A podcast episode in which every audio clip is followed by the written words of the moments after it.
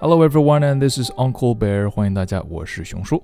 今天呢，熊叔给大家分享一个关于感恩的故事啊。感恩的心源于一杯牛奶的爱。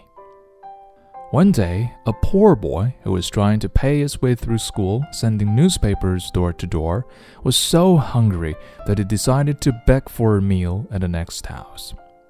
However, he lost his nerve when a lovely young woman opened the door.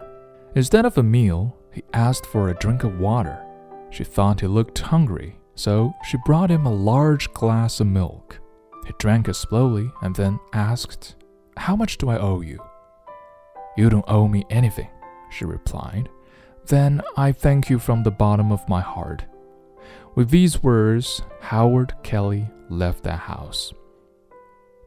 Years later, the young woman became badly ill and was finally sent to the hospital in a big city. Dr. Howard Kelly, now famous, was called in. When he heard the name of the town she came from, a strange light filled his eyes. Dressed in his doctor's clothes, Dr. Kelly went into her room. She recognized her at once. From that day on, he gave special attention to her and decided to do his best to save her life. At last, the woman was saved. Dr. Kelly asked the business office to pass the final bill to him. He looked at it and then wrote something on the side.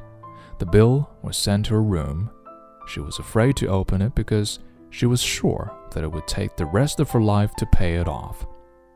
Finally, she looked, and the note on the side of the bill caught her attention. She read these words Paid in full with a glass of milk. Dr. Howard Kelly. Tears of joy flooded her eyes.